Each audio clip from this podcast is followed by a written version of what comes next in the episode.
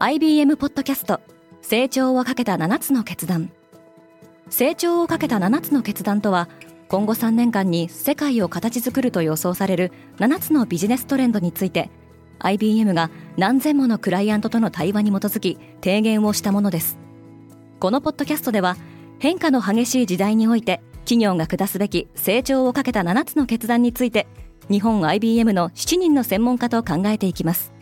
今お聞きのリスニングサービスにてぜひフォローボタンからフォローをお願いします。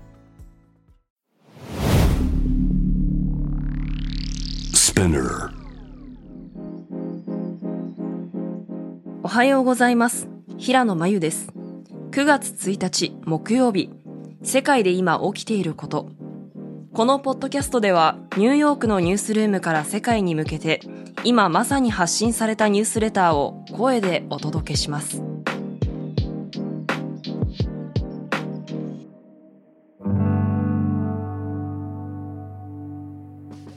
アリババと JD がアメリカの監査状況検査の対象に中国 e コマース大手企業アリババと JD への審査は今月から始まりますロイター通信によると、両社は中国企業の上場廃止リスクを軽減するべく行われる監査状況検査の対象とされているそうです。ロシアがドイツへの天然ガス供給を停止した。ロシアの国有ガス会社ガスプロムが所有するパイプラインノルドストリーム1の操業を停止している理由はメンテナンスのためとされていますが、ヨーロッパ側はこの供給の停止行為が戦争の武器として使われることを懸念しています。ユーロ圏のインフレ率は9.1%になった。9ヶ月連続でユーロ圏の消費者物価が過去最高となりました。そのため ECB 欧州中央銀行に対し来週の大幅な利上げを求める声が強まっています。トヨタが56億ドルを投じて EV 用電池を増産する。世界最大の自動車メーカーはアメリカと日本の工場で2024年から2026年の間に生産を開始する計画です。イタリアはアリタリア航空を売却しようとしている。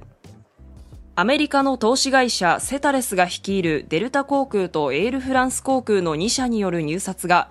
ライバルであるスイス海運大手企業 MSC とルフトハンザドイツ航空のグループが進めてきた買収計画を打ち負かす形となりました。ガーナの通貨が過去最低水準に下落した。世界で最もパフォーマンスが悪い通貨の一つであるセディの為替は1ドル10円を割り込みました。同国は30億ドル、日本円でおよそ4170億円の融資を受けるため、IMF 国際通貨基金と交渉中です。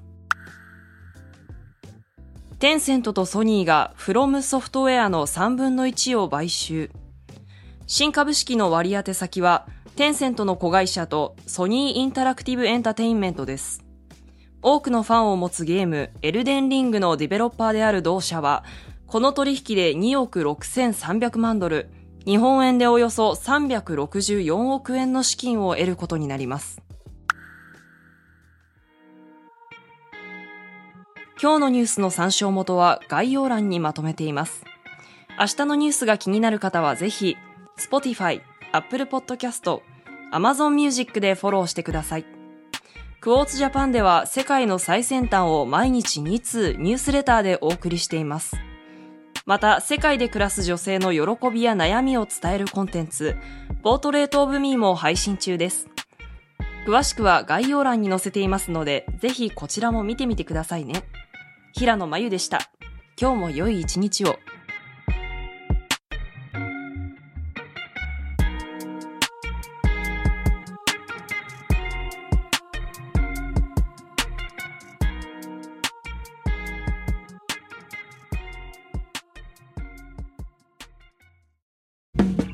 リスナーの皆様より多くのリクエストをいただいている話題のニュースを深掘りしたエピソードを週末の有料版で配信中です。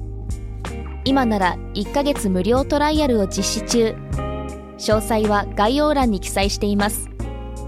この機会にぜひ聞いてみてくださいね。感想ご意見もお待ちしています。